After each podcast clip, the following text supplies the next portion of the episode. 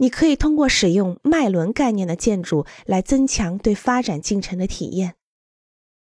是同人体七个区域有关的神话的东方文化意义。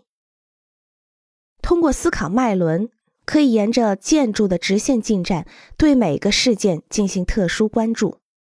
第一个脉轮使建筑在世界其他部分中生根，第二个脉轮代表了开始和入口。第三个脉轮代表了连接能量和知识世界的肚脐，以一张摆满书的圆形书桌为标志。第四个脉轮代表了心脏，通过坐在椎体顶下的开阔地的中心来表现。第五个脉轮代表了嘴和喉咙，在这里指餐桌。第六个脉轮代表了眼睛和其他器官。医院处风景为代表，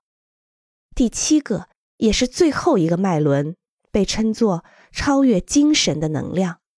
是天空和白云、河流、天际、偶尔出现的彩虹等风景。我曾经使用脉轮的概念，根据进程来连接事件，并帮助形成在每个位置该进行什么，从而增强体验的想法。一个人必须要考虑风水，因为当你花费时间去理解它，或者与风水大师合作的时候，他可能是另一个形式提供者和修正者。我发现风水概念很有帮助，大家可以通过阅读接下来推荐的阅读书目来了解它。